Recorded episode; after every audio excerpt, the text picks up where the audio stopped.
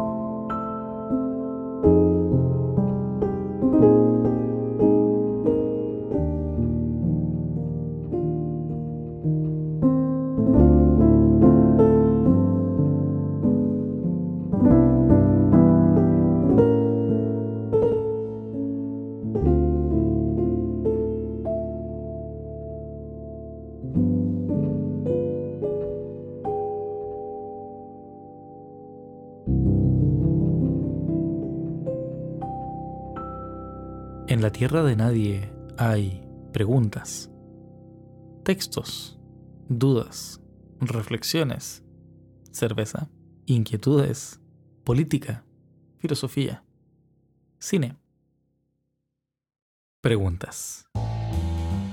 Te doy la bienvenida a un nuevo episodio de La Tierra de Nadie, eh, un podcast que se constituye desde la génesis de mi hogar, es decir, desde el living. Cuando digo la génesis me refiero a dónde surgen las actividades de mi día a día, es decir, el living de mi departamento, em, ubicado en Santiago de Chile. Es un podcast que recoge gran parte de mis procesos en la medida en la que me voy preguntando cosas, voy indagando sobre ciertos temas que no me terminan de cerrar eh, a primera vista y me gusta a veces hacer el ejercicio hablado de eh, preguntarme por qué, cuáles son las razones de, estas eh, situaciones, eh, sin ánimos, por supuesto, de tratar de imponer algo declarar algo que debiese ser tomado considerado como verdad, sino que justamente el espíritu del contrario es plantear preguntas.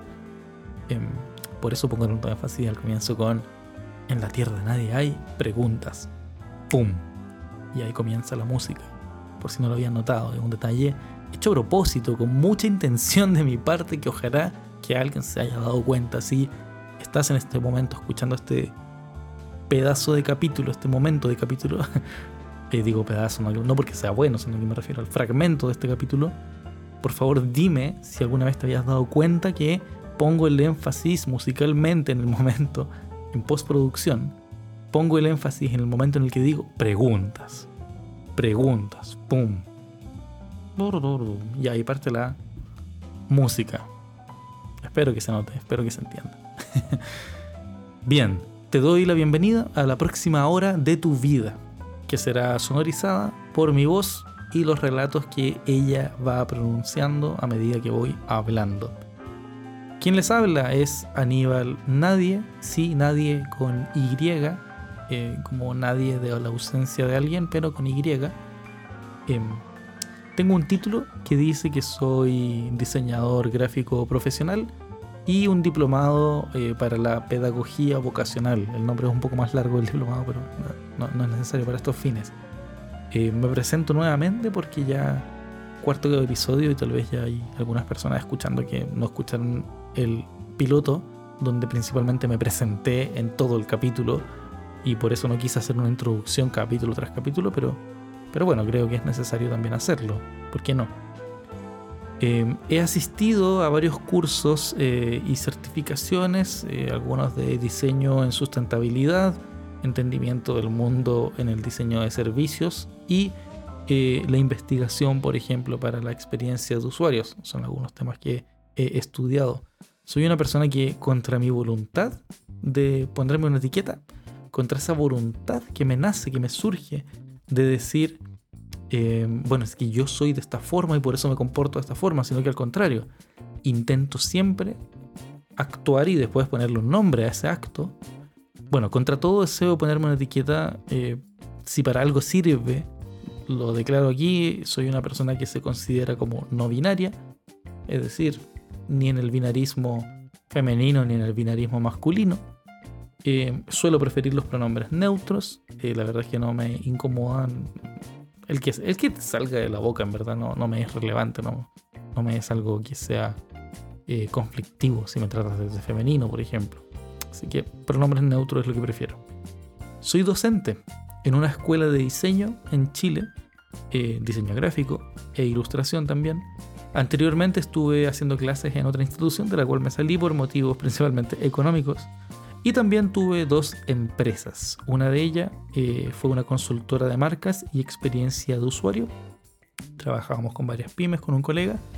Y la otra, una empresa de pellets de diario reciclado para gatos. Sí, escuchaste bien.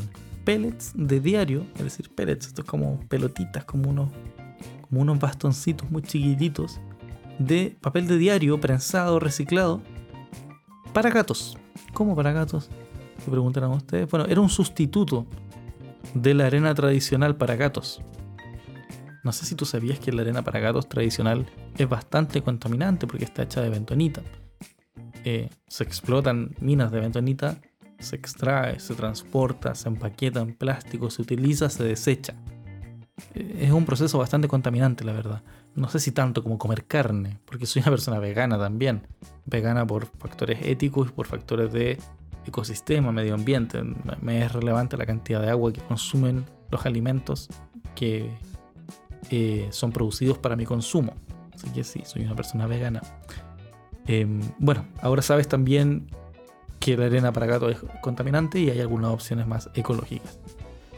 Eh, me expreso habitualmente en pintura, en fotografía y en textos escritos. Hoy en día en formato podcast hablado. Eh, es una aventura nueva que estoy viviendo quiero aclarar, no es que hablar sea la forma que más fácil se me da.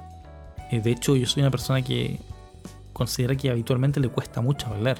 Me cuesta mucho socializar. Pero me he dado cuenta que en el hablar aprendo. Cuando hablo algo, cuando lo desarrollo y lo pongo en formato de, una narración contada eh, por medio de la voz, eh, termino interiorizando mejor ciertos conceptos. Así que también esto es para mí una, un ensayo, una práctica misma de mis inquietudes.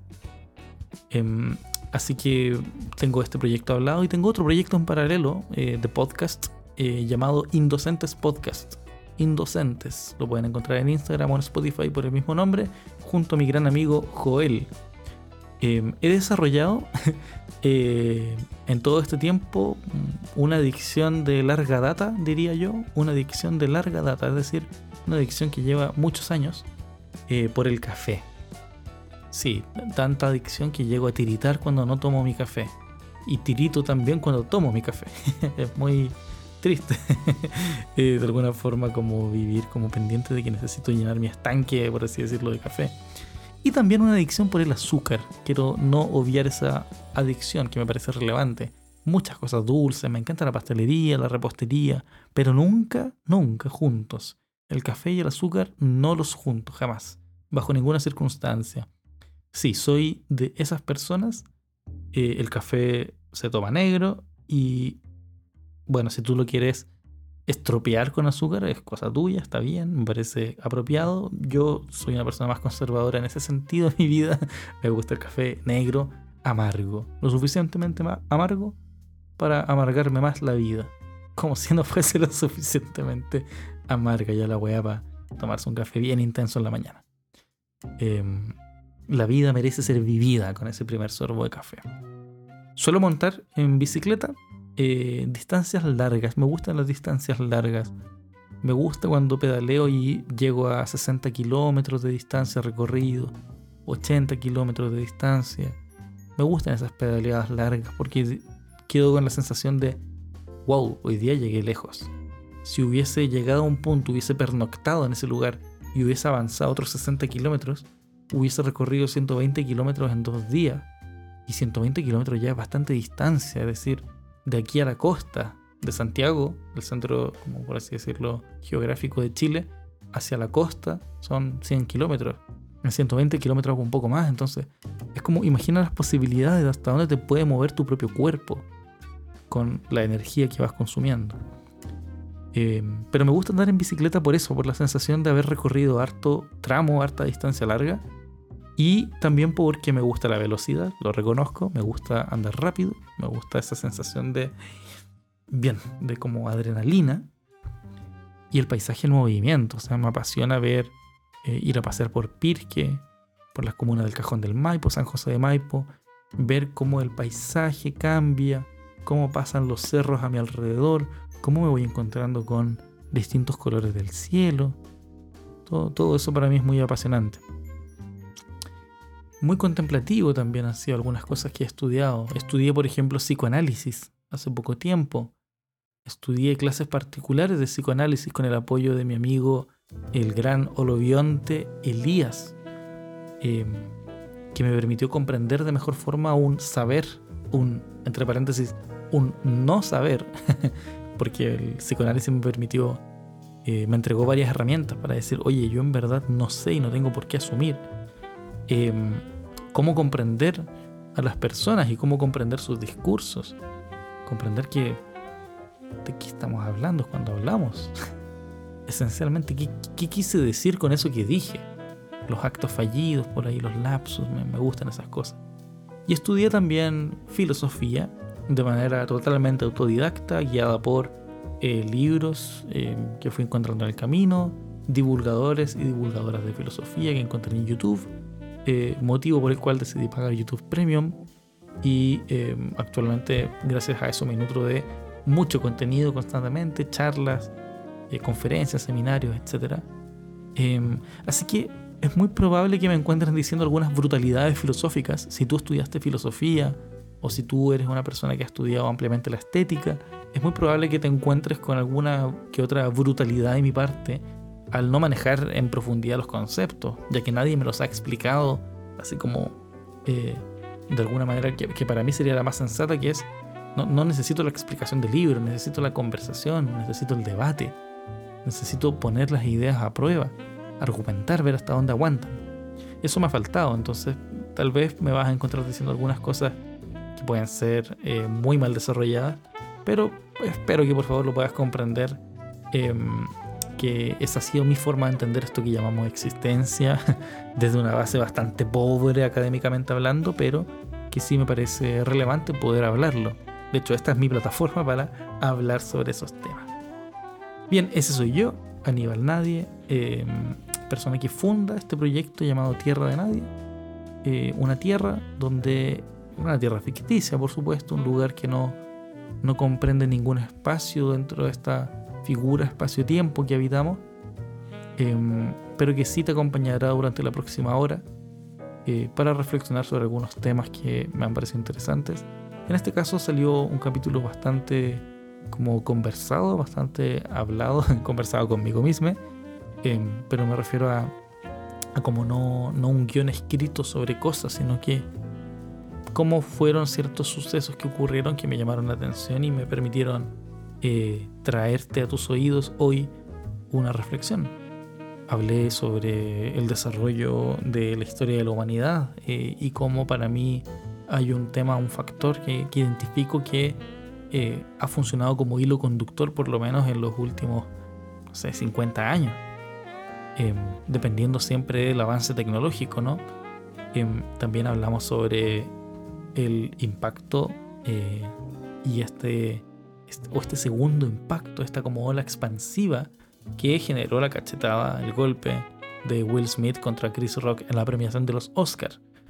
No es que me guste meterme en la farándula y esos temas, pero me dio para conversar y para plantear un par de ideas que consideraba eh, relevantes en cuanto a dónde posicionamos el dolor del otro, dónde posicionamos esta idea de necesito decir algo, necesito expresar algo. Porque justamente de eso se trata el episodio de hoy. Eh, en última instancia hablábamos también sobre, perdón, antes de la última instancia, eh, mencionamos un poco sobre la, cancelación, la cultura de cancelar artistas, cancelar figuras públicas. Y en este caso, ¿cómo se cancela un país? ¿Cómo podemos eh, anular el legado histórico, cultural que nos ha dejado un país debido a las acciones de determinados grupos sobre determinado territorio. Estoy hablando de Rusia invadiendo Ucrania, pero no es cualquier Rusia, no es toda Rusia. es el ejército ruso. Ya escucharás más adelante en el episodio a qué me refiero. Y además también pudimos conversar em, más brevemente, pero me parecía importante mencionarlo, eh, sobre una reflexión que tuve durante la semana que tiene que ver con esta idea de cómo eh, un docente, una profesora, un profesor posiciona siempre eh, su discurso, su discurso desde un lugar de autoridad, de superioridad por sobre el estudiante. Estoy hablando de la crítica a la frase típica pensar afuera de la caja, el pensamiento lateral, como les gusta llamarle mucho a mis colegas. Em, son cosas que la gente no suele criticar, entonces me, gusta ahí como pelear solo, sole, en donde no haya nadie más peleando eh, y me encuentro ahí como con un silencio muchas veces, pero, pero me gusta, esto es lo que me gusta hacer, me gusta inventar y conflictuar desde donde eh, no hay mucho que decir tal vez. Bien, te invito a entonces la próxima hora a escuchar, eh, a compartir conmigo esta reflexión, esta conversación.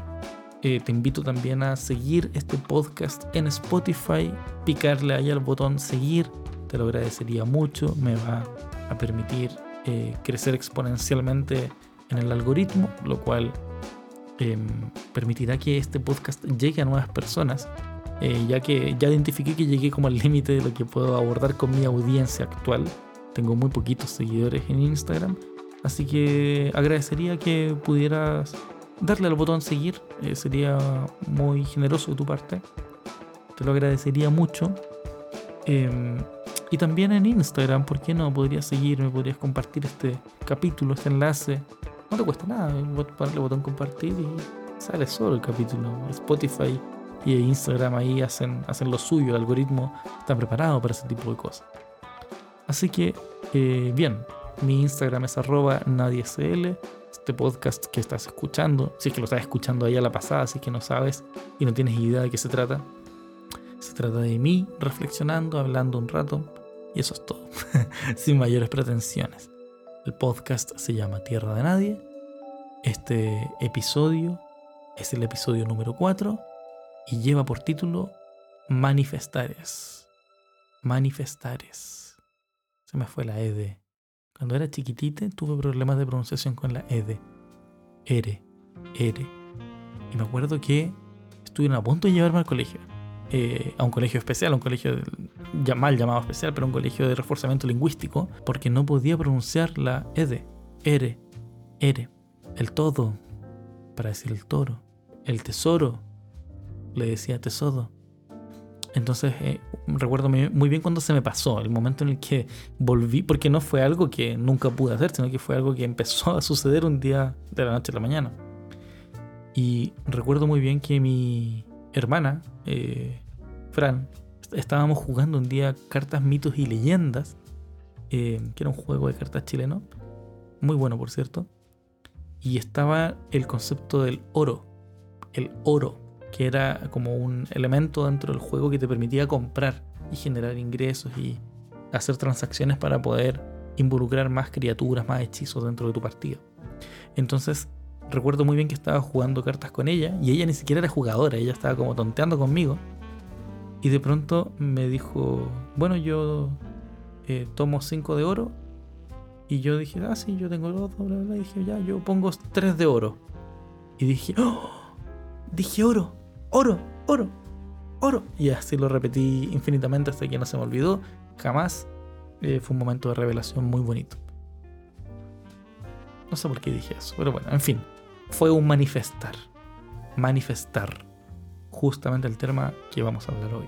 También quería agradecer eh, a todas las personas que me han escrito, que me han mandado un mensaje, que han ido haciendo algunas de las como tareas que he ido dejando dentro del podcast, eh, por ahí ocultas entre medio de los episodios. Em, ha sido entretenido que eh, leer sus experiencias, que me cuenten.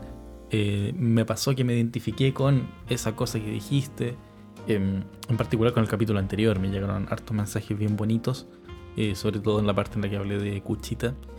Em, así que nada, fue, fue muy lindo también recibir esa, esa, esa respuesta de parte tuya, que tú que estás escuchando esto y me escribiste, eh, te lo agradezco mucho. Eh, fueron varios mensajes y, y la verdad es que me hace sentir bastante bien. Eh, por ahí también conversaciones de pasillo con mis colegas, quienes me han eh, agradecido por el tiempo compartido en estas horas de conversación. Así que nada, la, verdad es que las gracias te la doy a ti por escuchar esto, por eh, poner atención. Y la verdad es que considero que puede ser tratado básicamente como una buena conversación de manera asincrónica. Así que eso, muy agradecido por esas eh, palabras, esas fotos, etc. Esto es Tierra de Nadie, episodio 4, año 2022, Manifestares.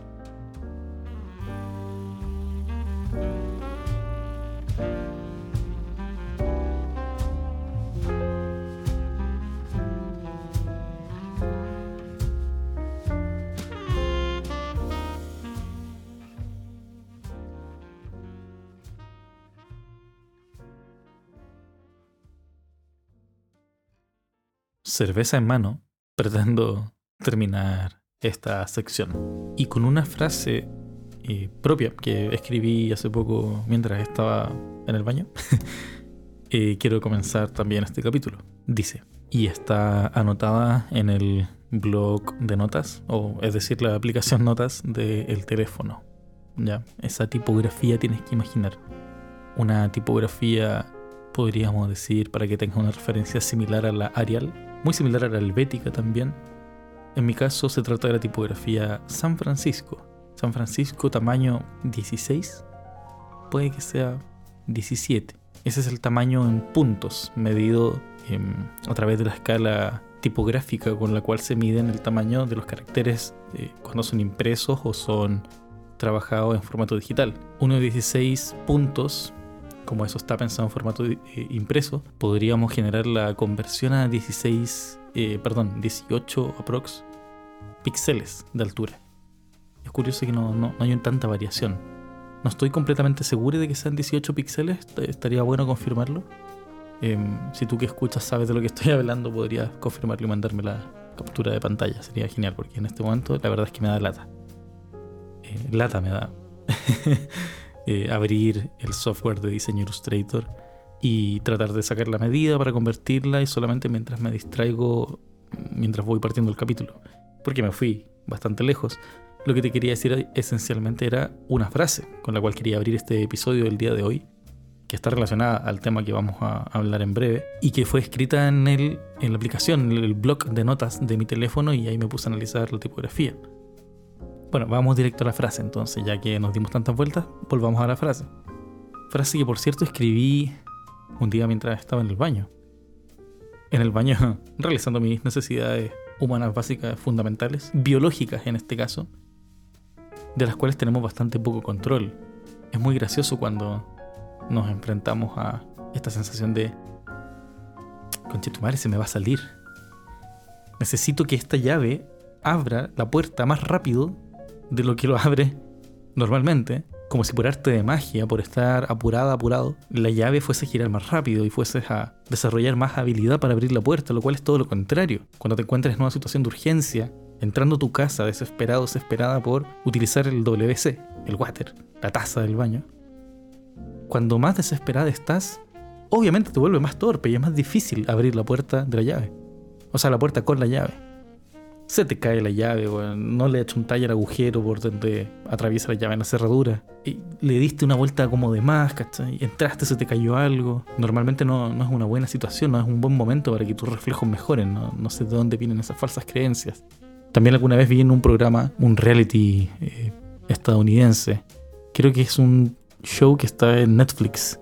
Se llamaba 1000 People, como mil personas creo que se llamaba así o, algo por el estilo. Bueno, en breve resumía eh, investigaciones pseudocientíficas, muy mal realizadas por supuesto. Era más bien un reality, era un juego, un show con pruebas como de curiosidades. Muy al estilo del programa Mythbusters, los cazadores de mitos, que en su época intentaron demostrar mitos a través de una plataforma interactiva, es decir, como le preguntaban a las personas em, sobre qué mitos les gustaría que resolvieran. Nunca supe a dónde se enviaban esos mitos. Eh, en Chile tal vez nunca pudimos acceder a ello. pero la gente le enviaba preguntas o mitos o cosas que habían escuchado alguna vez y los Mythbusters junto a su equipo intentaban dar respuesta a esas interrogantes por medio de equipos, eh, de ciencia, eh, efectos especiales de películas, etc. Era un programa muy bueno, me gusta bastante la verdad, siento que aprendí harto. Desarrollé incluso un vínculo afectivo con el maniquí que siempre enviaban a morir o a, o a ser eh, sujetos de pruebas em, para las explosiones o cuando tenían que probar algún mito que tuviese como relación con disparos, por ejemplo. Y siempre ocupaban un gel de balística. y con eso a veces protegían el cuerpo de... No recuerdo si se llamaba Adam. No, Adam era uno de los, sujetos. En fin, tenía un nombre este, este maniquí de pruebas. Buster. Buster se llamaba el, el maniquí. Ahí recuerdo el nombre. y a veces lo... No sé, pues le ponían una armadura y lo lanzaban de un piso 20 para ver qué pasaba. Em, otras veces lo cubrían con este gel de balística. Y bueno, a partir de eso eh, se generaba una suerte de, como, como de vínculo afectivo con el maniquí. Ya, de tanto pasarle la mal el pobre sujeto. Incluso me hizo pensar a mí que mi vida era muy buena. debido a las atrocidades que experimentaba este pobre, este pobre maniquí. Y bueno, ¿por qué comencé a hablar de los cazadores de mitos? Eh, a propósito de este programa que vi en Netflix, eh, que finalmente se llamaba 100 Humans. Ahí lo busqué, no se llamaba 1000, no eran mil humanos, eran 100 humanos, así se llamaba en Netflix. Em, y en ese programa eh, me acuerdo que habían hecho un experimento sobre si efectivamente mejoraba tu capacidad de concentración el estar a punto de hacer pipí. es decir, eh, alguien tenía la inquietud eh, porque sospechaba de que cuando hacía clases, era un profesor, eh, de que su capacidad de concentración mejoraba al tener como la vejiga finalmente llena y a punto de explotarle. Entonces, a partir de eso me quedó la duda eh, en virtud de cómo esta capacidad de concentrarse cuando estás a punto de estallar por ir al baño em, y claro, o sea, cuando uno entra y, arroja las cosas eh, en un gesto desesperado por realizar tus necesidades biológicas. Y lo divertido del programa es que finalmente lo experimentaban con 100 humanos, eh, es decir, si su capacidad de concentración mejoraba a la hora de tener muchas ganas de ir al baño. Y la conclusión es tristemente que no, tu capacidad no mejora, así que mejor si necesitas ir al baño, anda al baño, no, no creas que vas a rendir mejor por estar a punto de eh, estallar. Pero bueno, nuevamente me desvío porque no te estaba hablando de eso, te estaba hablando de la nota que tenía escrita en mi teléfono mientras estoy en el baño. Mientras estoy en el baño demorándome, tal vez... ¿Cuánto me demoraré en el baño? ¿Serán más de 7 minutos? ¿Serán más de 10 minutos? Otra vez leí en un post sobre la cantidad de tiempo que pasábamos sentadas en el baño y la urgencia de salud que eso implicaba. Específicamente en el caso de varones. Aparentemente varones eh, según una encuesta de inserte aquí el nombre de la universidad, eh, demostraba que eran varones quienes pasaban más tiempo sentados en el baño. Probablemente era un post de Instagram sin ninguna base científica, pero me pareció interesante el dato. Yo no sé si paso tanto rato en el baño. Encuentro que es un lugar un poco incómodo. Creo que si voy a estar sentada en algún espacio de mi casa, preferiría estar sentada en el piso o en algún lugar que tenga algo de felpa, algo de, de algún tacto más suave. Puede ser sobre la cama, puede ser en la alfombra. No todas las personas tienen alfombra, por supuesto. Pero estar acostada sobre algo que no se sienta frío cerámico. Incluso si estuvieras en la calle, creo que sería preferible sentarse sobre un cartón. Bastante preferible, creo yo, sentarse sobre un, cartón por sobre la helada taza del baño, que en invierno te congela hasta el alma. Bueno, en ese contexto estaba mientras escribí la siguiente frase en el blog de notas de mi celular con tipografía San Francisco, tamaño 18 píxeles aproximadamente, 16 puntos, y dice así, la historia contemporánea de la humanidad es la historia de la lucha de medios. Y ante tal aparición de creatividad en mi mente al escribir esa frase, que ciertamente es una cita eh, un poco burda y tosca, le falta pulir por supuesto, pero remite un poco a la idea de Marx, eh, de que la historia de la humanidad es la historia de la lucha de clases, que tampoco creo que era exactamente así, pero esa es como la traducción que circula. Y en ese contexto de cuál es la, lógica, la razón detrás de esta frase, bueno, la verdad es que no lo sé, simplemente me salió, la escribí. Creo que fue bastante influenciada por el conflicto actual em, que sigue en desarrollo hasta la fecha, hoy día 29 de marzo del 2022. El conflicto que sigue en desarrollo en Ucrania eh, a manos de el ejército ruso. ¿Y por qué considero importante mencionar la palabra ejército ruso, la palabra compuesta, perdón, ejército ruso, y no decir la invasión de Rusia? ¿no? Porque ciertamente hay algo que caracteriza a este momento de la historia, y es que se puede hablar, de alguna forma, de cómo la información eh, suma importancia e incluso protagoniza la importancia del mismo conflicto. Hace 20, 30 años atrás, no nos habríamos enterado tan fácilmente ni tan constantemente sobre lo que estaba ocurriendo en Ucrania a manos del ejército ruso. ¿Y por qué? Bueno, porque la tecnología ha ido evolucionando considerablemente para hacer las comunicaciones, uno, más rápidas, dos, más eficientes y tres, más constantes. ¿Qué es lo que permite que sean más rápidas? Bueno, las mejoras de la conectividad en Internet, eh, la mejora de los dispositivos de transmisión de datos, la cantidad de satélites que tenemos disponibles en el cielo, en el cielo también conocido en este caso como la órbita del planeta, para enviar y retransmitir la información. Eh, el Internet 3G, 4G, 5G opera de esa forma, a diferencia del Internet tradicional, que funciona bajo la lógica de la fibra óptica. Estos cables gigantes eh, que tienen un diámetro de varios metros, es decir, son, son cables gruesos, no es como un cable no es como el cable del cargador de tu computador, no, para nada, un cable mucho más grueso, que de hecho incluso tiene una capa de protección contra mordeduras de tiburones. ¿Sabías eso? Y eso es debido a que aquí estos cables viajan por debajo del mar. Literalmente son cables que conectan, literalmente conectan continentes. Y tenemos varias bases de esas instaladas a lo largo del globo, el planeta Tierra, con todo el respeto para las personas que piensen que la Tierra sigue siendo plana. Em, entonces, a través de estas conectividades, de estos, cables, podemos enviar y pudimos enviar eh, información a través del espacio y tiempo. Eso fue lo primero, lo que primero se conoció como Internet. Que partió primero con el proyecto ARPA, conectando dos computadores. Eh, en fin, hay, un, hay toda una historia que pueden visitar. Les recomiendo mucho una película que se llama Low and Behold de Werner Herzog. Ya lo he citado en dos de los tres capítulos que llevo, he citado a Werner Herzog. Y posiblemente en el tercero también lo hice y no me di cuenta. Así de tanto me gusta. Eh, ese documental es muy bueno, es muy bueno, narra bastante bien la historia del Internet y cuáles son las implicancias de su existencia en nuestras vidas. Tema del cual no solemos reflexionar mucho. Eh, hay otra película en Netflix que se llama The Social Dilemma. Desconozco si sí, ahí o no, pero también otra película que narra de manera bastante lúdica, porque para mí es más bien una, una película muy marquetera, muy, de, muy blockbuster, por así decirlo, eh, que nos comenta también sobre cómo funciona el Internet. Sí, es, una buena película, tiene, tiene buen material. El formato es en general lo que más me causa conflicto este típico formato de que estamos investigando algo muy peligroso, algo que no, no debemos decir. Somos héroes por narrar esto. Entonces como que replica la narrativa del héroe que viene a revelarte algo, que viene a manifestarte algo. Ese es el tema del capítulo de hoy. Me demoré, pero llegué. Manifestares. Manifestares.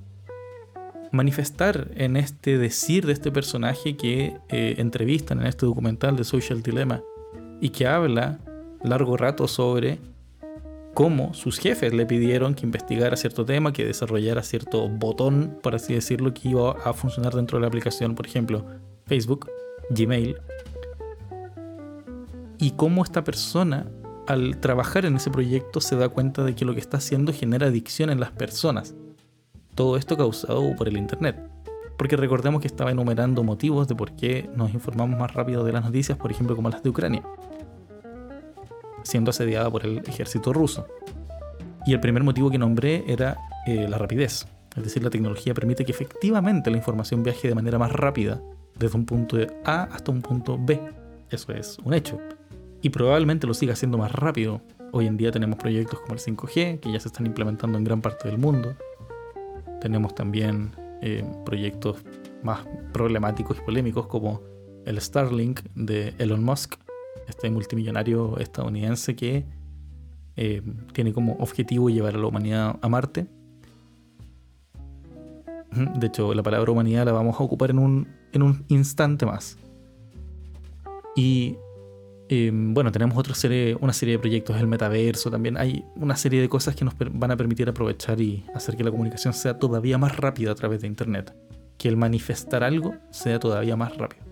Y el segundo motivo que había enumerado era la eficiencia que los mensajes lleguen y no importa solo que lleguen, por supuesto que importa que lleguen y que se entiendan, que puedan decir aquello que querían decir.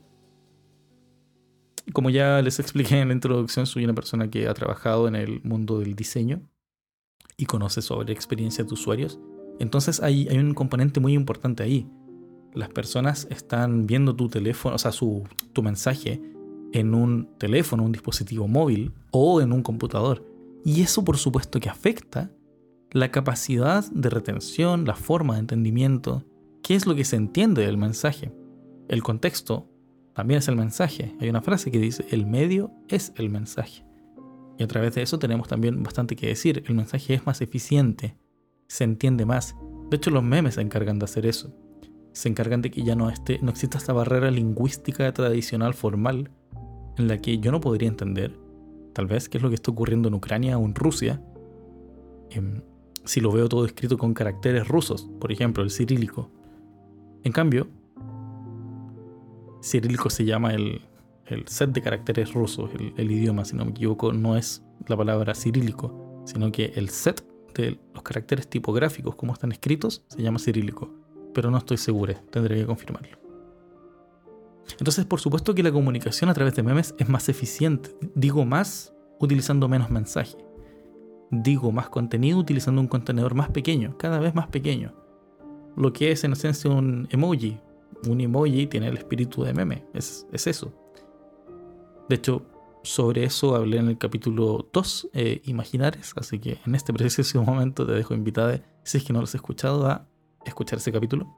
El tercer motivo por el cual eh, mencionaba este, este desarrollo y este, esta aceleración de las comunicaciones que permite, por ejemplo, conocer más cosas como lo que conocemos hoy de Ucrania. Y tiene que ver con la constancia, es decir, la frecuencia con la cual recibimos la información.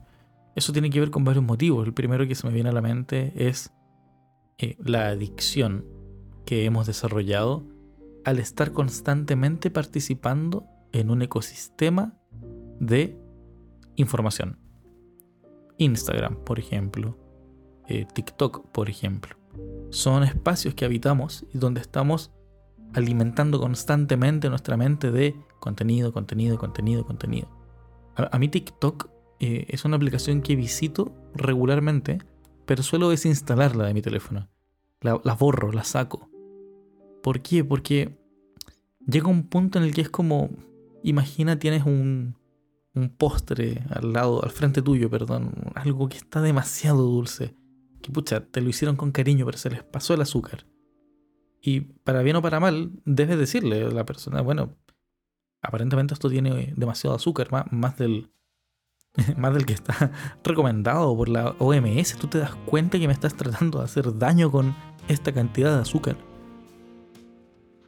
Bueno, no, probablemente no era esa la intención pero de seguro que lo más sano, lo más sensato también sea dejar de comerlo, sin ofender a la persona que lo hizo con tanto cariño, por supuesto.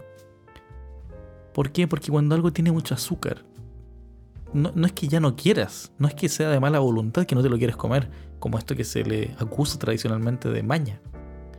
Es simplemente porque no puedes, porque tus papilas gustativas no dan, tu, sentido, tu boca no, no va a aguantar ese nivel de azúcar.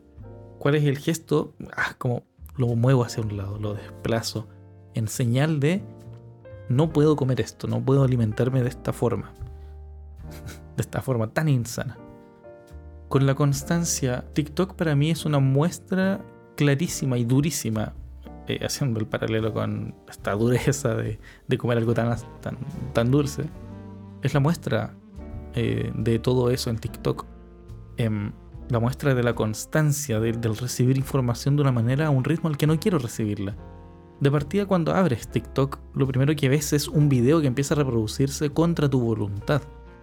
O bueno, podríamos decir que es a favor de tu voluntad porque tú decidiste abrir la aplicación.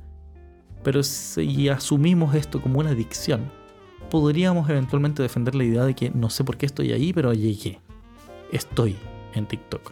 Y comienza a reproducirse un video que no bastándole con reproducirse una vez, se reproduce otra vez.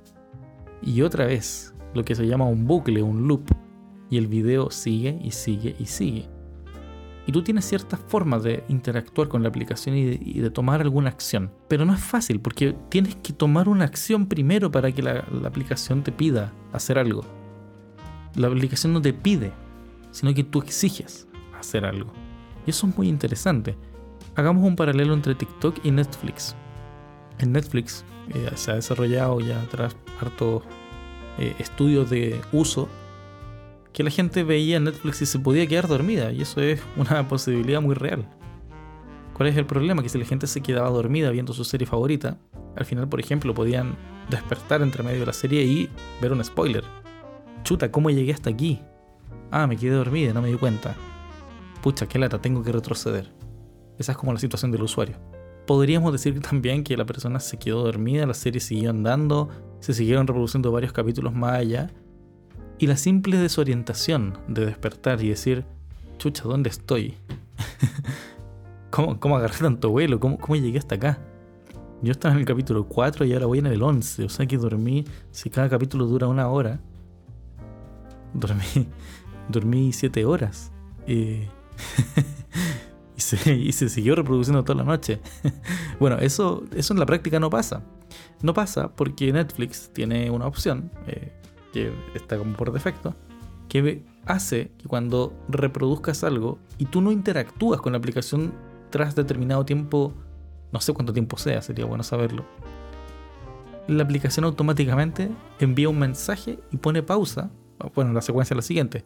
Pone pausa a lo que está reproduciendo, oscurece la pantalla y envía un mensaje que pregunta, ¿estás ahí todavía? A lo cual una persona eh, despierta verá ese mensaje si no estuvo interactuando en todo este rato con la tele, con el, sistema, el televisor, el computador, la aplicación, etc. Y va a decir, sí, estoy aquí, hola, gracias, gracias por preguntarme. No es nada tan incómodo, a menos que aparezca justo en un momento de máxima tensión, eso sí podría ser algo incómodo. Pero te pregunta automáticamente, la aplicación te pide algo, está programada para pedirte una acción entre medio del uso de la misma. En cambio, TikTok sigue eternamente. Sigue y sigue y sigue. Y de hecho, a veces cambia el video automáticamente. Todavía no he logrado identificar en qué momento te cambia el video. No sé si les ha pasado, no, he estudiado a fondo la aplicación TikTok, pero tras ver, no sé si determinada cantidad de veces o, o estar en determinado como sección en la diferencia entre los lives o cuando estás en el feed como de las cosas que son recomendadas para ti o, el feed de las cuentas que tú sigues, en algún momento van bajando, van bajando, van bajando. Y así no las veo eternamente. Entonces, lo que me pasa con TikTok es que se siente como una cucharada tras cucharada tras cucharada de azúcar. Azúcar, azúcar, azúcar, azúcar.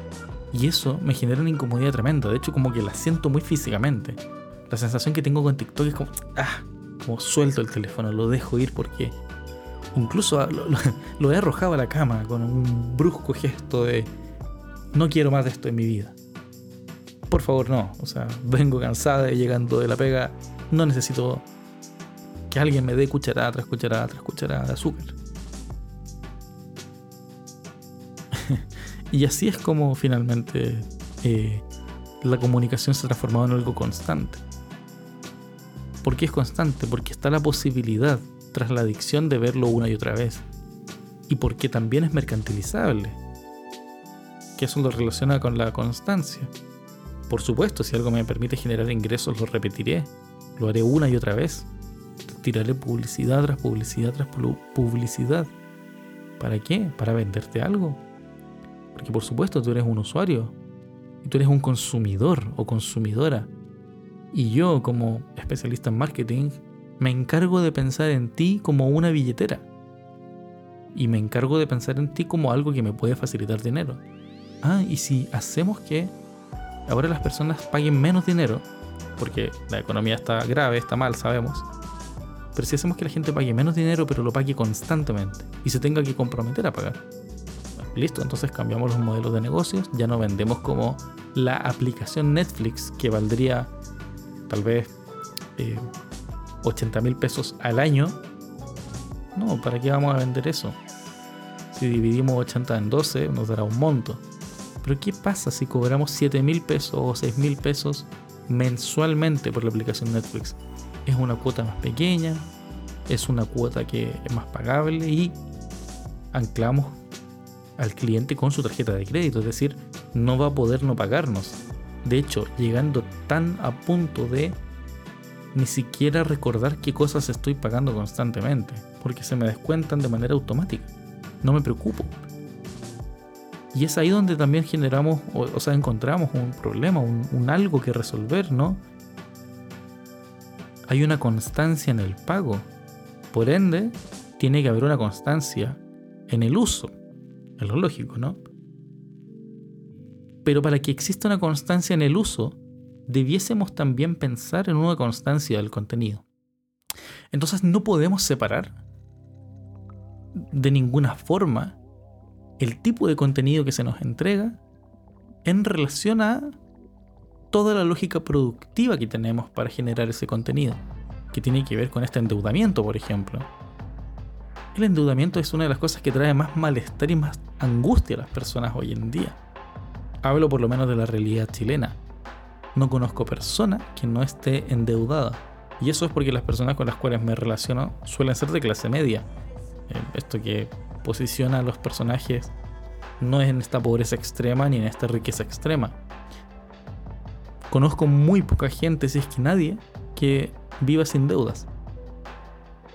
¿En qué momento se naturalizó que la vida tenía que ser de alguna manera materializable en toda esta búsqueda por tener dinero para pagar las cosas que estoy gastando Estoy viviendo por el dinero que debería tener mañana. Estoy viviendo en virtud de lo que tengo ahora, porque compré este objeto, este producto, este servicio ahora, lo recibí ahora. A veces se demoran unos días, pero llegan relativamente rápido. No, estamos hablando de mandar a hacer un espejo en el 1700, que podría tardar mucho tiempo. No sé si en el 1700 ya los espejos se fabricaban más rápido. Puse una fecha por decir algo pero aquella época en la que un espejo era muy tardoso, muy, muy demoroso en hacer, en trasladar, eh, cuando todavía no hablemos de una revolución industrial. Em, voy a tener que averiguar, porque si en el 1700 había espejo. Es una buena pregunta, nunca me la había hecho. Supongo que sí. Em, pero bueno, es interesante posicionar como ciertos desarrollos tecnológicos con una línea de tiempo. Entonces la comunicación es más constante porque la producción, la demanda es más constante. Entonces la comunicación es más constante, es más eficiente y es más rápida. Por eso comencé este episodio hablando de que la historia contemporánea de la humanidad es la historia de la lucha de medios. Nota que fue escrita en la tipografía San Francisco, tamaño 18 píxeles, en el baño de mi casa, mi departamento para ser más específico. ¿Qué hacemos con esto? ¿Qué hacemos con esta vorágine en la cual vivimos? En la cual la lucha de medios es la que caracteriza la historia de la humanidad. Porque los medios modifican la historia. No da lo mismo lo que yo diga hoy, porque lo que yo digo hoy será leído mañana. Y podrá ser leído como verdad, o como broma, como humor, dependiendo de cómo se diga. Ese es uno de los peligros de las fake news, de estas noticias falsas que circulan murió tal personaje. Chucha, no, pero es que, no, murió. No, no, si en Twitter dice, dice que murió a las, a las 18.20. Ahí dice. No, pero si el personaje después a las 18.41 publicó que estaba tomándose un café en un Starbucks. No, pero si yo vi que estaba muerto. Bueno, sí, para nosotros puede ser un conflicto bastante menor, ¿cierto? En el futuro, imagínate la persona que está investigando, que está haciendo arqueología de nuestra época, y por alguna casualidad llega primero ese tweet. Se va a enfrentar al mismo problema idiota de, no, no es que murió en tal, no, no, y no murió. Se va a enfrentar al mismo problema. Una persona que tal vez ya tendría que haber ahorrado tiempo en su búsqueda. Bueno, también podríamos decir que buscó mal si es que llegó primero un tweet de una noticia falsa antes que llegara eso. Y podríamos pensar que en el futuro ya van a haber filtros para detectar noticias falsas. Y bueno, es un poco iluso de mi parte pensarlo así. Pero estaríamos quitándole tiempo igual en ese escenario a esa persona que está investigando tan decididamente sobre el pasado. Es un peligro las noticias falsas. Y ahí me surge una pregunta a partir de esta frase que escribo cuando digo que la historia contemporánea de la humanidad es la historia de la lucha de medios. ¿Qué diablos es la humanidad? ¿Qué es eso? ¿A qué le llamamos humanidad? ¿Qué es eso que denominamos humanidad? ¿Es un conjunto de valores? ¿Un conjunto de ideas? ¿Una combinatoria de individualidades? ¿Un colectivo de sentires? ¿Todas las imágenes del planeta Tierra? todas las religiones juntas. ¿Qué, es la humanidad? Es algo tan amplio, tan diverso, tan, tan difícil de definir, por supuesto. Hay una paradoja para explicar la identidad que siempre utilizo cuando hago mis clases de identidad para mis estudiantes. La paradoja de Sorites, Sorites, perdón, no sé cómo se pronuncia, tal vez estoy poniendo el acento mal. Yo le digo normalmente Sorites. De hecho, ahora lo pronuncié naturalmente como Sorites y fue muy raro. Normalmente es Sorites. Sorites. Sorites. Ya, nos vamos a quedar con Sorites, ¿ok? Para fines de este podcast, Sorites. La paradoja de Sorites. Un personaje griego, como siempre, que se preguntaba algo que, que para mí fue muy interesante cuando empecé a estudiar la identidad. Y es, ¿en qué momento un montón comienza a considerarse un montón? O dicho de otra forma, ¿en qué momento una cosa deja de ser una cosa y pasa a ser parte de un montón. Por ejemplo, hablemos de la playa. Cuando tú vas a la playa y visitas aquel escenario de amplia vista costera, mar, cielo despejado, roqueríos tal vez a los costados, y bajo de ti, debajo de tus pies, arena. Mucha, mucha arena. Tus pies hundidos parcialmente en la arena. Esta arena, ¿en qué momento podríamos eh, clasificarla ya no como arena, sino que como un grano de arena? Porque cuando hablamos de la arena, hablamos del conjunto, de toda esa masa gigante de arena, que está compuesta a su vez de millones de granitos. Millones y billones de granitos de arena. Que a su vez están compuestas de partes y partículas muy pequeñas. No sé si han visto esa típica foto de lo que hay dentro de un grano de arena.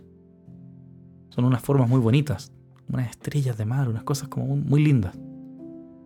Muchas como conchitas.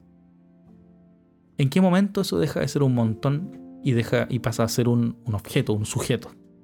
Ahora pensemos eso en la sociedad. ¿En qué momento tú dejas de ser tú y pasas a ser la gente? No, es que mis vecinos, mis vecinas. Pero yo, yo soy especial. Mis vecinos, no, mis vecinos son un grupo, que no tienen los mismos problemas que yo. Cuando hablo, por ejemplo, de... Voy en la calle y digo, bueno, esta gente, esta gente que no sabe cruzar la calle, esta gente que no respeta el semáforo. Bueno, ¿y qué gente? ¿Quiénes? ¿Cuántos? ¿Dónde? ¿Cuándo? ¿Cómo? Esa gente, esas personas, esos individuos. Muy entretenido pensar en estos límites de la identidad. En estos límites en los que soy un individuo y paso a ser otra cosa. Dejo de ser un individuo y paso a ser otra cosa. Paso a ser parte del discurso público. Discurso público como los Oscar, que es el tema del cual voy a partir hablando el día de hoy.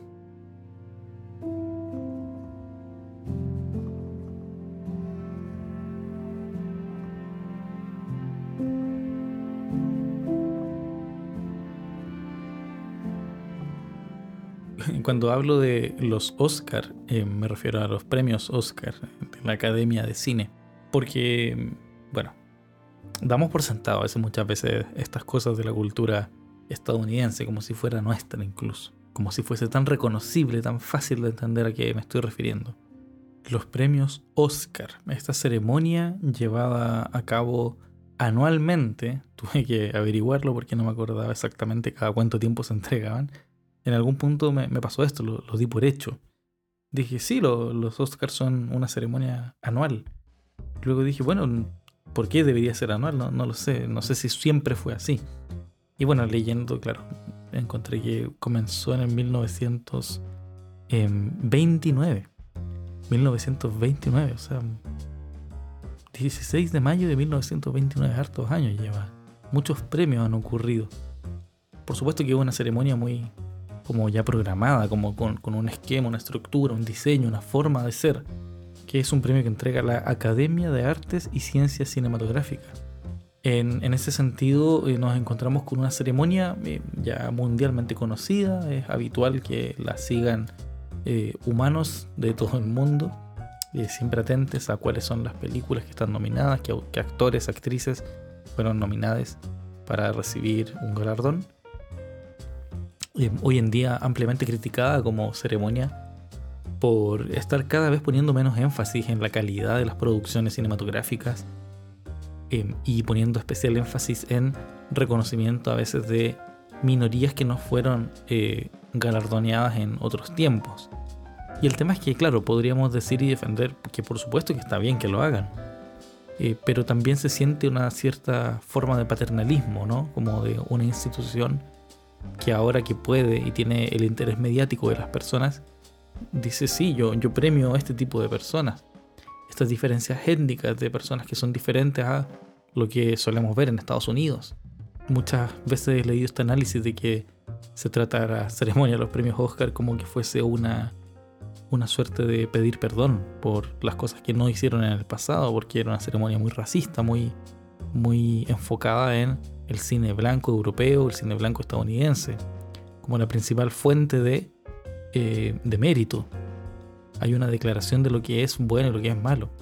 Por ejemplo, hace muy poco tiempo salió esta película Turning Red, eh, o convirtiéndose en rojo, no, sé cómo se llama en español, la de Pixar, eh, que narra la historia de esta chica em, que empieza a gestionar sus emociones, llega al periodo, es como, es como un paralelo, una analogía a lo que es la pubertad, pero también tiene que ver con el, la sensación de no pertenecer, de, desarraigo ante el mundo. Y en ello eh, la personaje principal em, experimenta un viaje donde se enfrenta como al el, amor, el cariño de sus amigas, que son un grupo de chicas eh, bastante, como con actitudes bastante infantiles, pero que demuestran un grado de madurez tremendo al saber cómo apoyar a su amiga, siendo que la familia de ella misma no podía apoyarla. Bueno, no, no daré spoilers de la película porque está bien reciente. Em, pero es interesante como muchas personas la criticaron como película por, y esto muchas personas es cosas que leí en Twitter eh, y Reddit, Em, donde se hablaba de que, claro, esta película no me genera identificación porque, por supuesto, ¿cómo me voy a identificar yo con una niña eh, de no sé cuántos años? Tiene 12 años, 14 años, ¿cómo, ¿cómo, me voy a identificar yo con eso? Una niña que además, la, protagonista, es una china canadiense, es decir, em, nació, tiene nacionalidad, perdón, china, eh, ascendencia china, pero nace y vive en Canadá. Entonces, ¿cómo me voy a identificar yo con una niña china que escucha una música muy similar al K-pop y lidia con convertirse en un panda rojo gigante? ¿Cómo me voy a identificar yo con eso? y es muy gracioso que la gente diga eso porque yo también me pregunto, bueno, ¿y cómo es posible?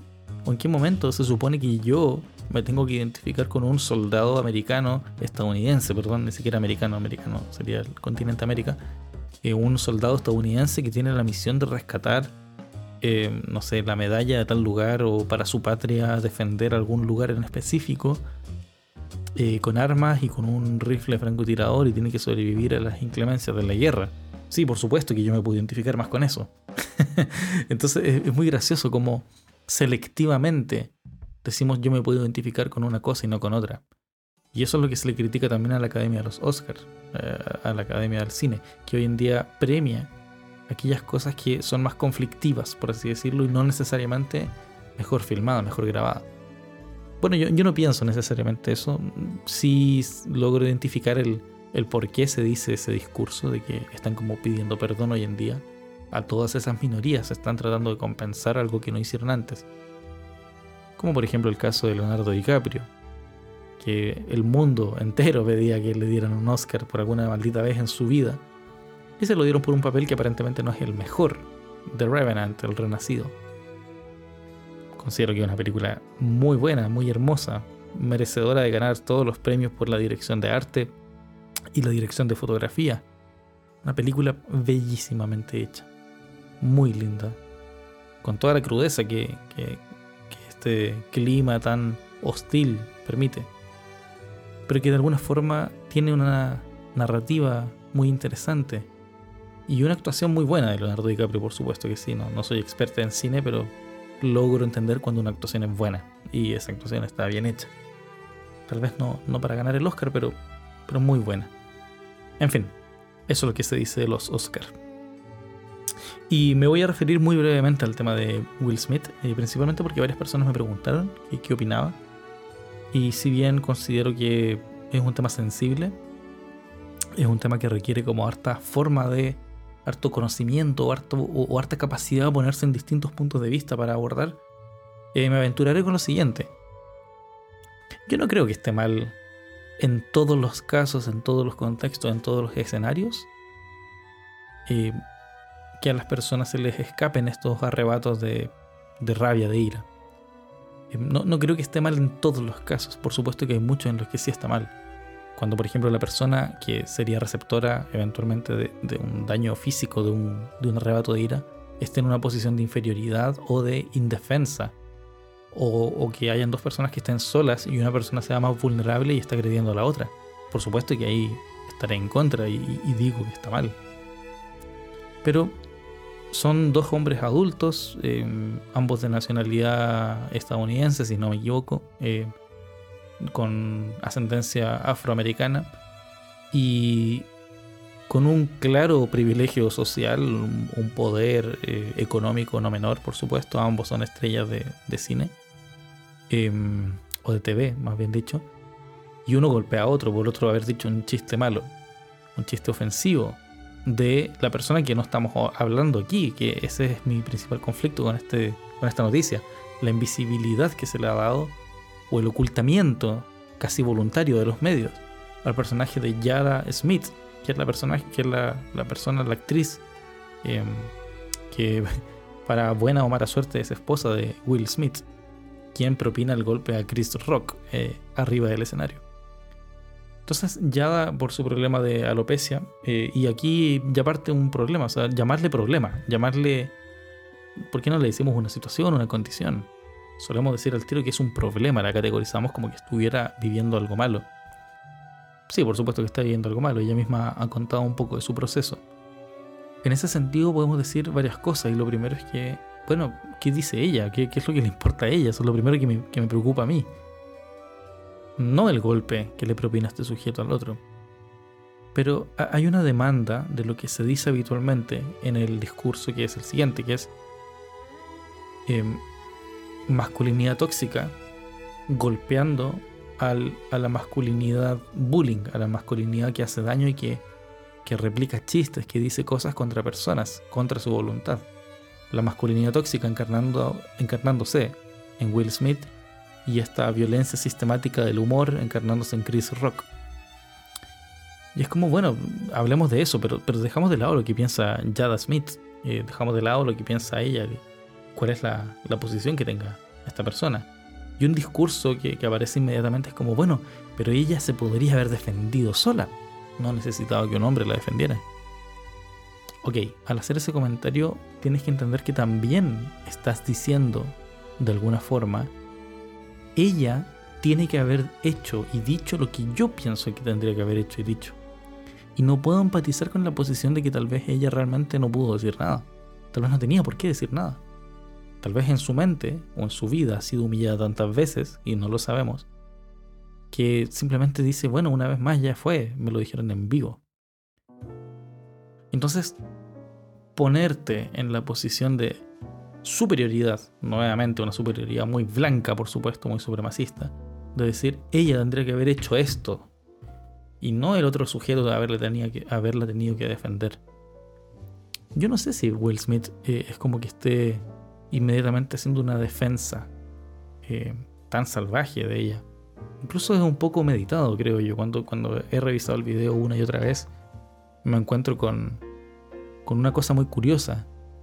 No avalo los golpes, por supuesto que no, no me gustan. Me, me, enfermo cuando la gente discute o pelea físicamente. Espero que se resuelva lo más pronto posible y ojalá que no ocurra. Pero cuando ocurre, bueno, ya ocurrió. Hablemos de eso que ocurrió.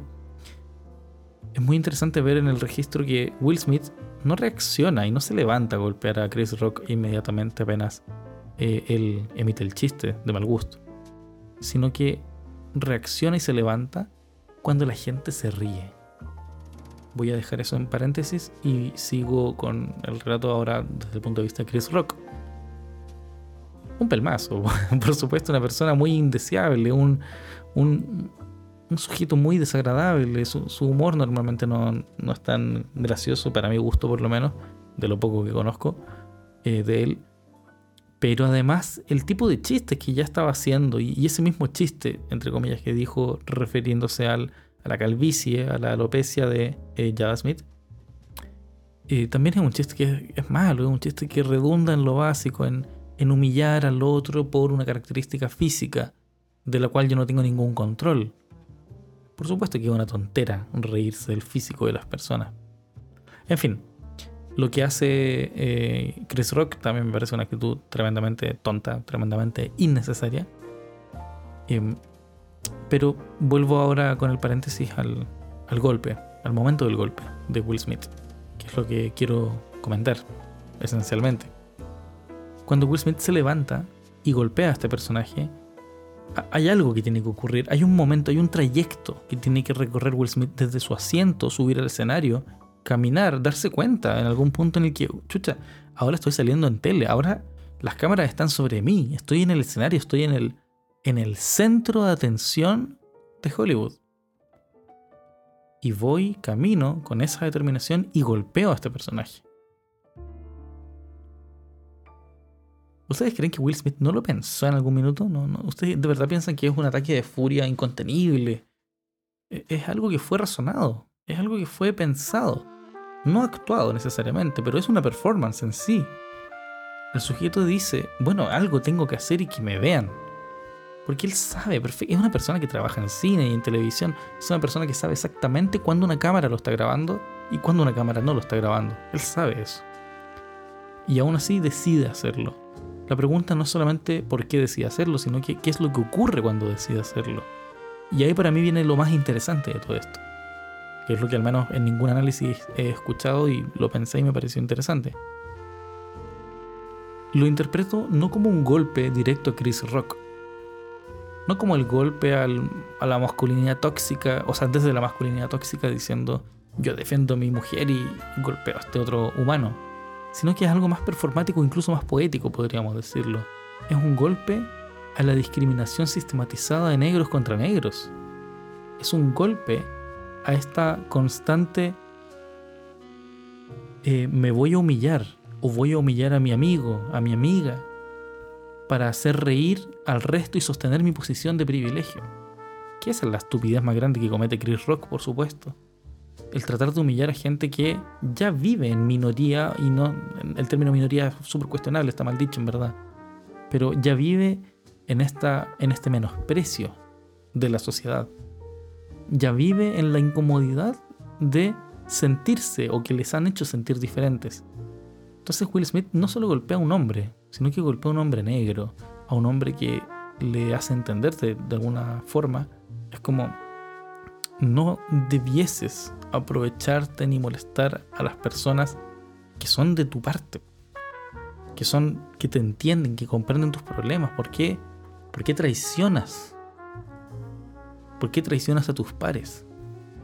Ese es uno de los argumentos que, puedo esbozar así muy improvisadamente sobre este golpe. Pero hay otro golpe que me interesa más, que es el golpe a la audiencia.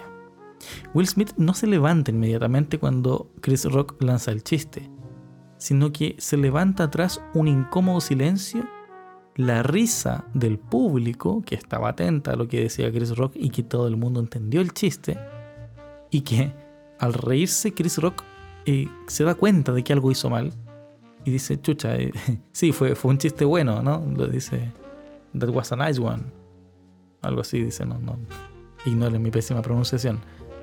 Pero de alguna manera es interesante como Chris Rock se da cuenta de que lo que hizo falló o tuvo un problema, de que se expuso. Y aún así Will Smith no lo golpeó de inmediato, sino que esperó y cuando sintió la humillación pública, no solamente de este personaje que lo humillaba, que humillaba, perdona, a Yada, en público, sino que reacciona cuando viene la risa, cuando viene el impacto del chiste. Es decir, no siempre es el chiste y no solo es el chiste lo nefasto, es nefasta también la reacción del público que se ríe. Y puede haber sido una risa nerviosa, puede haber sido una risa automática, pero fue una risa. No fue una pifia, no fue un cuestionamiento, Chris Rock. Fue un avalar ese humor de humillación sistematizada. Y es ahí donde yo puedo avalar ese golpe, porque es un golpe a la mediocridad, a la indiferencia, a la hipocresía de las personas, que normalmente se llenan, eh, no la boca, sino que el estómago, y hablando sobre, la moral, sobre lo moral, sobre lo éticamente correcto, sobre cómo debiésemos comportarnos. Pero aún así validan la violencia sistemática contra una mujer negra.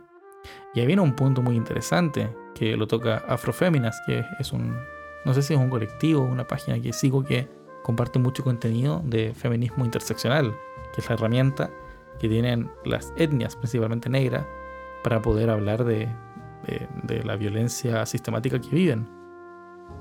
Y el análisis que hacían en Afroféminas era básicamente centrado como en tan internalizado tenemos este racismo que solo nos centramos en el conflicto del hombre golpeando a otro hombre y tan internalizados tenemos el conflicto de eh, la mujer negra en posición de debilidad, que solo cuestionamos, solo hablamos de los hombres que están peleando arriba del escenario. Y no hablamos de cómo se sintió esta persona, Jada Smith, que tiene un nombre, que no es la esposa de Will Smith, como dicen algunos medios, es Jada Smith, que es una mujer, actriz, tiene una carrera que ha hecho muchas cosas.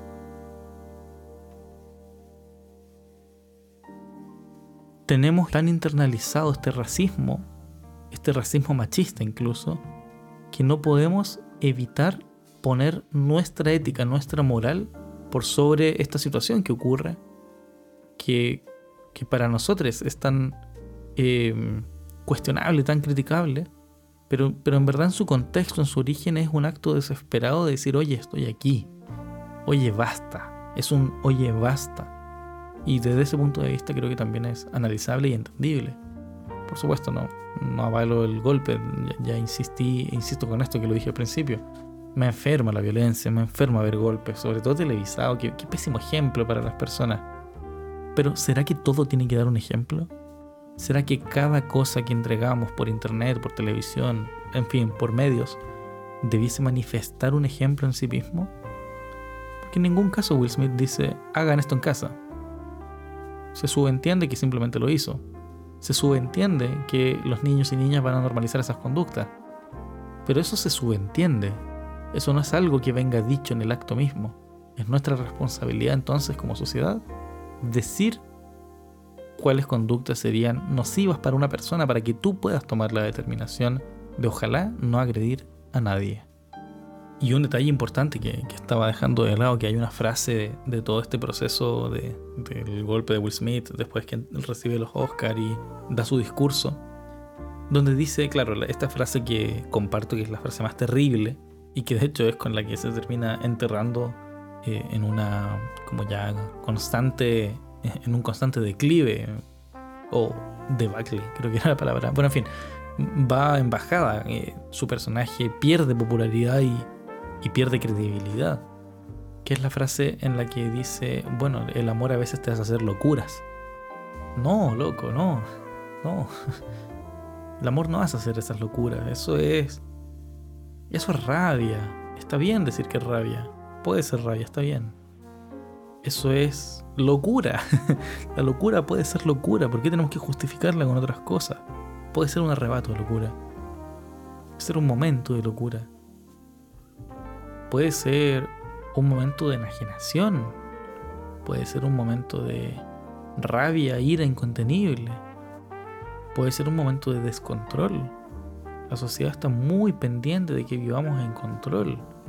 Y si somos pensadores libres, bueno, ¿por qué también deberíamos pensar que todo acto debe ser bondadoso y todo acto debe ser necesariamente positivo? ¿Positivo para qué? De nuevo, ¿qué humanidad? ¿De qué humanidad hablamos? Lo mencioné al principio del episodio. Entonces, eh, nada, esa frase es terrible. El amor no te hace hacer locuras. No, el amor ama. Punto. El amor no tiene que hacer que alguien haga locuras. Pero no es necesario tampoco justificar ese acto de violencia.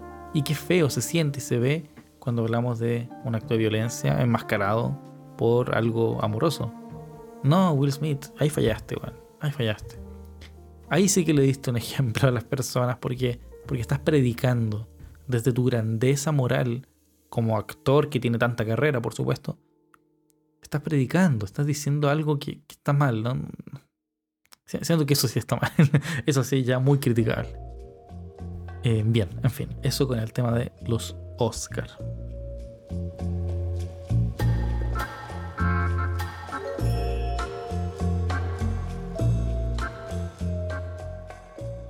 Sobre el tema de las manifestaciones, el manifestar, el decir algo, el comunicar, con el nombre de este capítulo, los manifestares. Quería mencionar sobre el conflicto también en Ucrania, que por supuesto lo mencioné al principio y no quería dejarlo de lado. Em, y por supuesto que no voy a hacer ningún tipo de análisis político ni geopolítico, no, no, son mis áreas y no, no pretendo caer ahí. Pero sí quiero llegar a un punto que que me parece interesante de abordar, que es la cómo la cultura de la cancelación hoy en día ha permeado incluso hasta como cancelar un país entero eh, a través de medios, a través de redes sociales, que por supuesto que, ha sido un tema que, ha afectado como el, devenir de este proceso.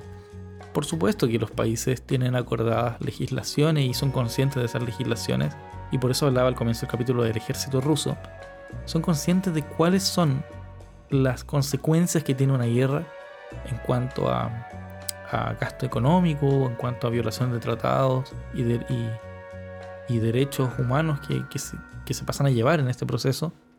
Eh, por supuesto que los países son conscientes de ello, pero no es el país completo el que sea consciente de ello, no es el país completo el que esté pensando en atacar o invadir otro territorio.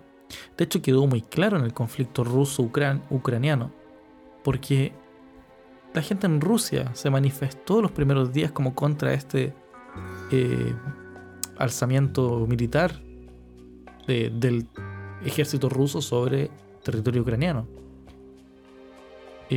Ucrania, o sea, perdón, Rusia había declarado hace varios años que iba a hacer esto, que lo tenían en carpeta. Eh, Ucrania hace hartos años también que había anunciado que se quería anexar a la OTAN y había pedido todo lo posible para hacerlo.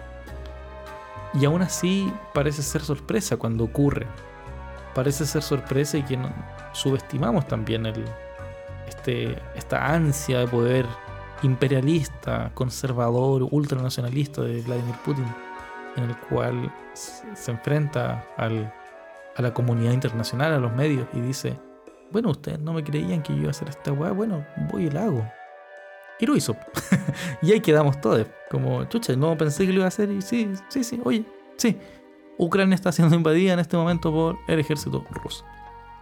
Y por eso hago la distinción del ejército, porque no, no es el país entero Rusia. Rusia es un país muy grande. Es un conjunto de países y etnias y culturas y tradiciones muy grande. Es muy poco probable que toda la gente de Rusia quiera esto. Quedó demostrado que no. Eh, tengo conocidos, bueno, el amigo de la amiga, por supuesto, no, no, nadie cercano directamente, que claro, en Rusia no tenían cómo expresarse. ¿Por qué? Porque bueno, porque les cerraron todo, les cortaron todas las comunicaciones, el mismo gobierno y la empresa privada. Es que cerraran McDonald's, que cerraran cadenas de Starbucks, no sé si pasó eso, pero de, varias cadenas de, de productos principalmente norteamericanos, no, es casual, o sea, por supuesto que es parte de un fenómeno que se está repitiendo a lo largo del, planeta, que es las marcas como entidades con injerencia política, entidades que tienen capacidad de acción y, decisión en la hora de eh, acuerdos políticos y sociales. Cuando yo veo que McDonald's cierra rápidamente todas sus sucursales de Rusia, no sé si fue en Rusia entera o en Moscú, pero en alguna gran parte de Rusia, em, queda la pregunta, bueno, ¿y, y, por qué lo hicieron? ¿Está bien que lo hicieron? ¿Están perdiendo plata? Sí, están perdiendo plata, pero están ganando un valor eh, muy distinto, que es el valor como esta dignidad norteamericana de poder decir, sí, yo estuve ahí, yo participé en la guerra, de otra forma. No participo en la guerra con armas. Eh, es bastante similar el concepto a la Guerra Fría, solo que en este caso ni siquiera es fría. Es una guerra que es eh, casi constante. Em, no es fría en el sentido de que no hay... No es como que se puede hablar de una distancia. Porque cuando hablamos de la Guerra Fría, eh, nos encontramos con una guerra que ocurre a la distancia. En cambio, hoy en día los medios nos hacen sentir que la guerra está aquí en mi celular, que está ocurriendo en mi casa, en mi dormitorio. Y ahí es donde entra la cultura de la cancelación. Porque comienzan a aparecer todas estas sanciones internacionales, sanciones de carácter económico, de carácter social, de carácter informativo. Y para mí las más graves son de carácter cultural.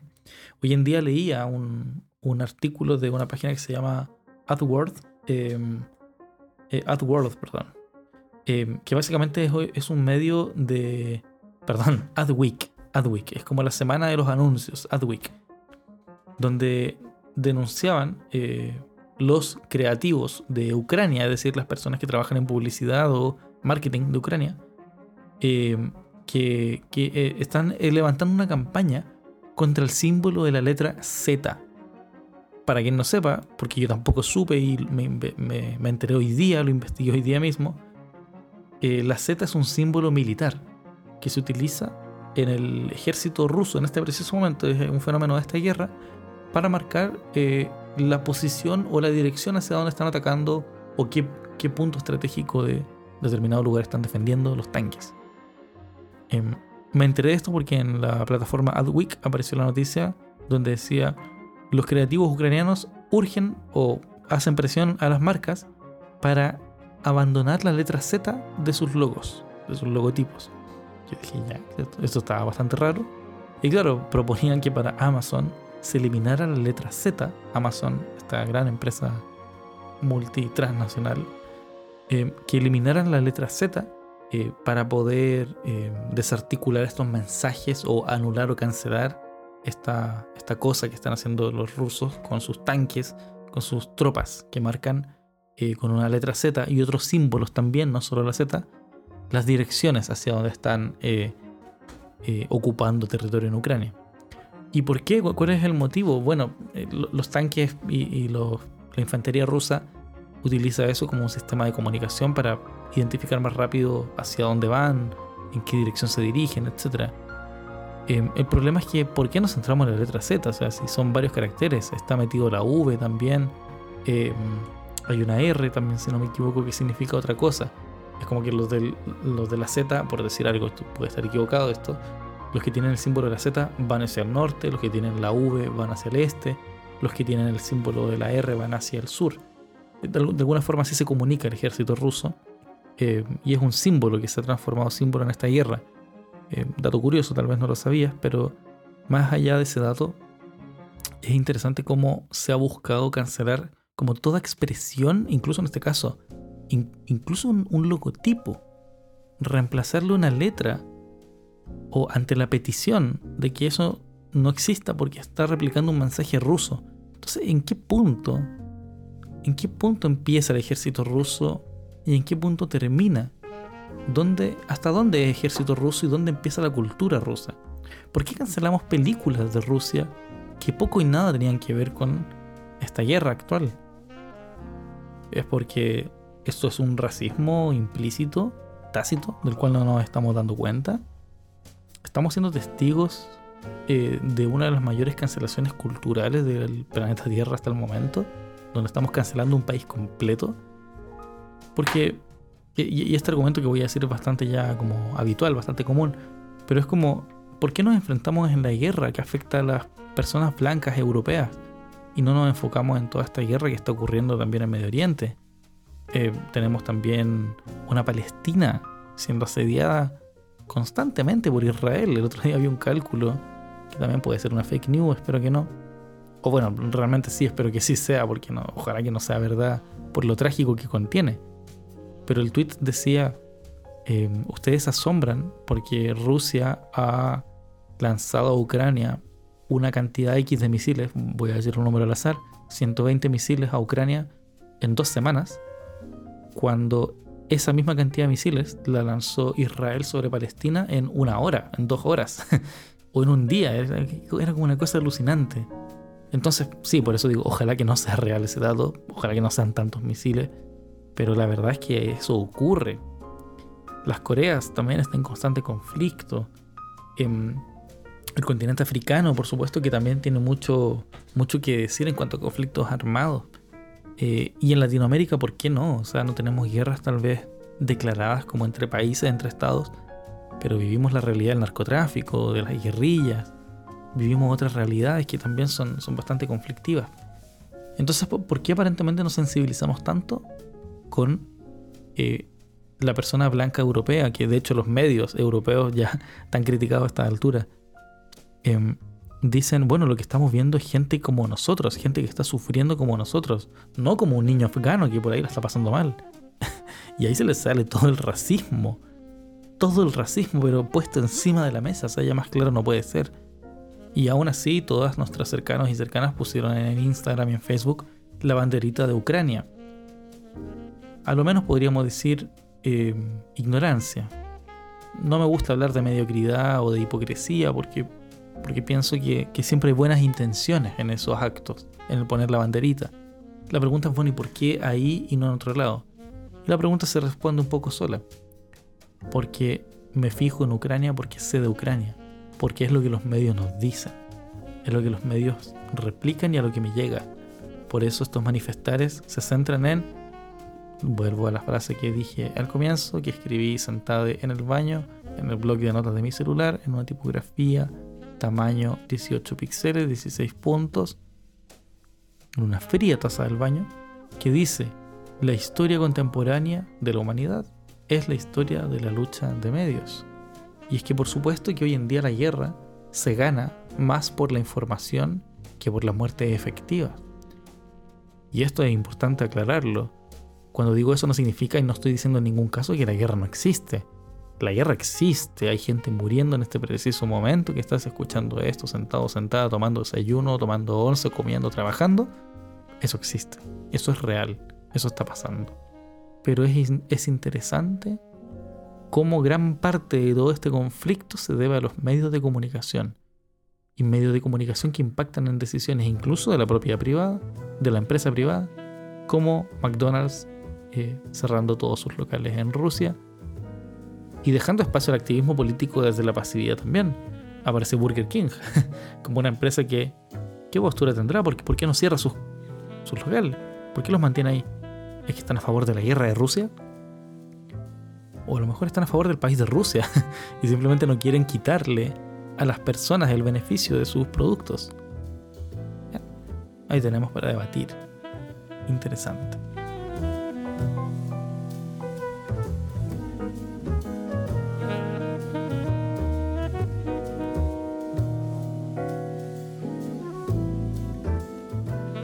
Bien, nos vamos aproximando al cierre de este episodio. La verdad es que quería hablar de bastantes temas más, pero me fui quedando un poquito corte de tiempo. Eh, de todas formas, siempre estoy tratando de cerrar con alguna reflexión que, me parezca interesante y una que me, ha llamado la atención con, todo esto que he pensado y he reflexionado sobre, dentro del capítulo, este manifestar cosas. Es que no solo se trata de qué cosas manifestamos, sino desde dónde las manifestamos. Y me es muy habitual encontrarme con estas frases como tienes que salir de tu zona de confort, tienes que probar experiencias nuevas, tienes que hablar de cosas nuevas, tienes que conocer a gente nueva. Tienes, tienes, tienes. Puro mandato social, pura cosa habitual, pura cosa, acto de voluntad, impuesto por una sociedad, por unas personas que no eres tú. Se dice habitualmente que tienes que pensar afuera de la caja, lo digo yo que vengo de una escuela de diseño, donde mis colegas y constantemente incluso yo les digo, tienes que pensar afuera de la caja. O sea, Sal de ahí, de ese espacio que estás ocupando. Sal de ese pensamiento tan normal, tan trivial, tan silvestre que estás pensando. Y comienza por fin a pensar libremente. ¿Cómo no te das cuenta?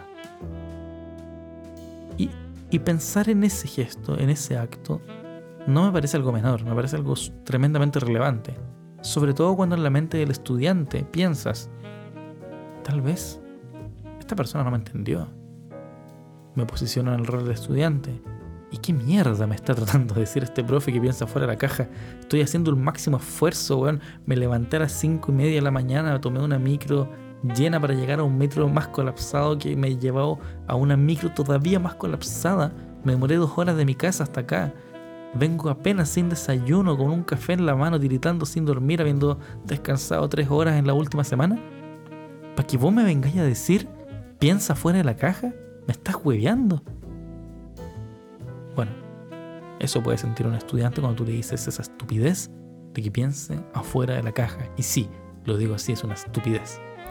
¿Qué caja? ¿Qué caja? Dime tú, ¿qué caja?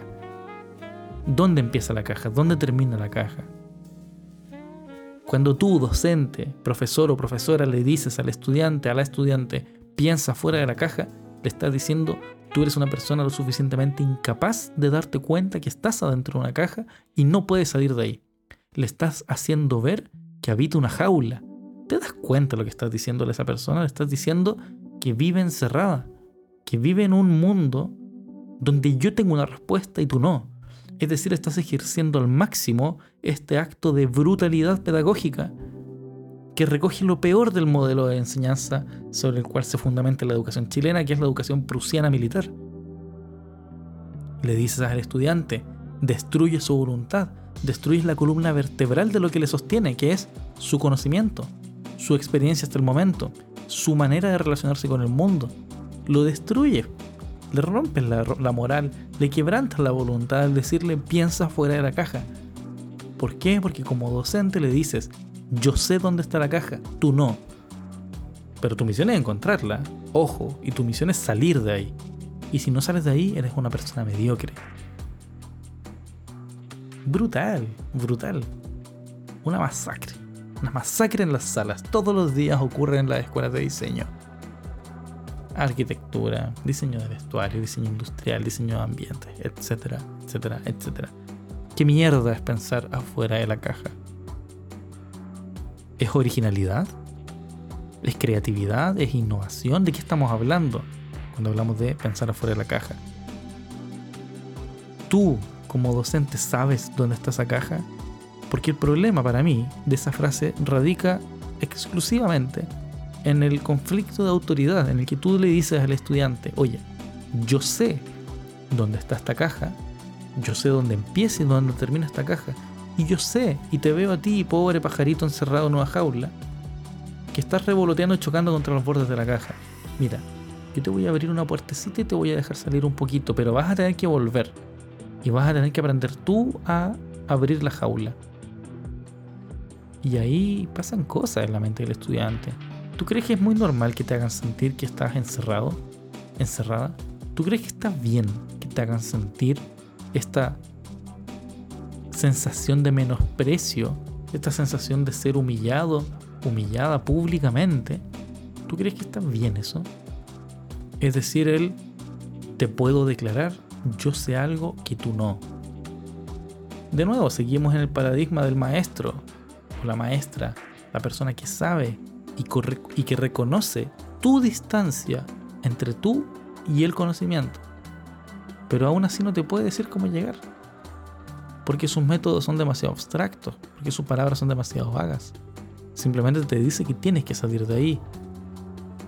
Pero que tienes que salir de ahí desde donde lo veo yo y desde donde lo ves tú. Estudiante, estudiante eh, que estás cursando primer año de universidad o de instituto, ¿Qué pasa si me pregunto por ti? A lo mejor esa palabra que dijiste, esa respuesta, fue tu esfuerzo más legítimo, más sensato para poder decir algo, algo que pensaste que estaba bien. A lo mejor fue la idea más innovadora que pudiste haber dicho. Y viene alguien que no consideró que tú te levantaste a las 5 y media de la mañana y viajaste dos horas sin desayuno temblando para llegar con sueño, con frío a una sede que está muy lejos de tu casa, donde apenas conoces a la gente, y dijiste la frase con el mejor de tu esfuerzo y la mejor de tus intenciones, para que venga un docente que no te consideró y te dice, oye, piensa fuera de la caja, vamos un poquito más allá. ¿Cuál es la manera correcta de decirlo? Esa es la pregunta que queda. No sé cuál es la manera correcta de decirlo. Pero de seguro que no es necesario humillar, burlarse o incluso pasivamente declarar que yo sé algo que tú no. No es necesario declarar que yo sé algo que tú no sabes. Lo importante es ayudar, apoyar en la emancipación de esta persona, sacarle provecho a su inteligencia con los fines que esta persona estime convenientes. Porque preguntarle a un estudiante cómo está, cómo se siente, qué quiere, nunca es tiempo perdido. Nunca es tiempo perdido preguntarle a alguien qué cosa le gustaría manifestar, qué cosa le gustaría decir, qué cosa le gustaría hacer. ¿Cómo quieres lidiar con tu proceso? ¿Cómo quieres llevar adelante tu vida? Yo no lo sé. Y mi proyecto de vida es seguro que no es el más adecuado. El tuyo tal vez tampoco. Pero esperaré tu respuesta porque considero que es válido, es necesario manifestar.